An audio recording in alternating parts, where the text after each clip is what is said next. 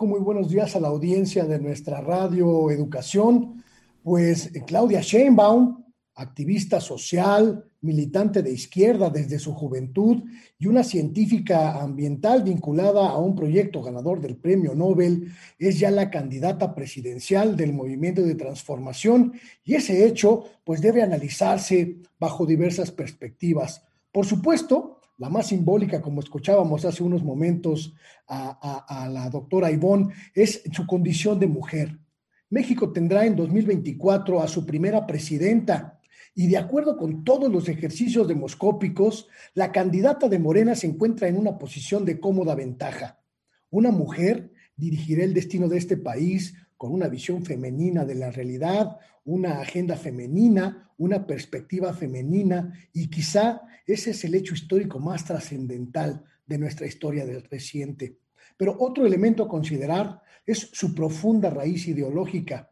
Mucho se especuló sobre la posibilidad de que el movimiento de transformación virara hacia la centrodemocracia o incluso hacia la derecha, como ocurrió en la era cardenista cuando se cedió el mando a, Ávila Camacho en una perspectiva ideológica completamente distinta. Hoy el movimiento de izquierda que está en el poder elige a una militante de la izquierda profunda que jamás participó en otros movimientos y que se identifica con la lucha histórica de las izquierdas. Esto plantea una ruta de profundización del espectro progresista. México podría tener seis años más de democracia humanista. Otro elemento a ponderar es la forma en la que ha sido designada. Claudia Sheinbaum llega a la candidatura presidencial morenista con el respaldo y la legitimidad de arrasar con entre 10 y 14 puntos de ventaja respecto de su más cercano competidor en cinco diferentes encuestas en las que participaron casi 13 mil ciudadanos de todo el país un ejercicio democrático sin precedentes que, como afirmó hace unos momentos el propio presidente López Obrador, sepulta definitivamente al dedazo. Se acabó el dedazo, dijo el presidente, y Claudia Sheinbaum ganó de todas, todas. Aunque la ruptura derivada de la inconformidad de Marcelo Ebrard nos impida considerar el proceso interno de Morena como totalmente concluido y posiblemente pueda llegar a dirimirse en los tribunales electorales federales, si así lo decide el ex canciller, el triunfo de Claudia Sheinbaum es no solo inobjetable, sino además muy significativo. La ex jefa de gobierno supo reinventarse políticamente tras la debacle electoral de mitad de su sexenio.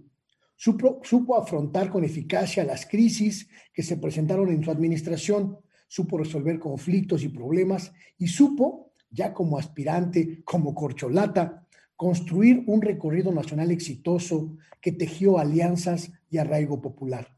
Claudia caminó el país construyó mayorías y se ganó a pulso la designación. Esta tarde, cuando el presidente López Obrador le entregue el, bastón de mando, el símbolo de liderazgo del movimiento de transformación, Claudia Sheinbaum se convertirá en la líder genuina, legítima de un movimiento multitudinario que ha crecido y se ha consolidado en todos los rincones del país. Tiene una encomienda monumental como objetivo principal es conservar el poder para seguir transformando el país, caminar hacia 2024 con una mujer a la cabeza para convertirla en la próxima presidenta de México. Claudia Sheinbaum, la próxima presidenta de México. Ese es mi comentario.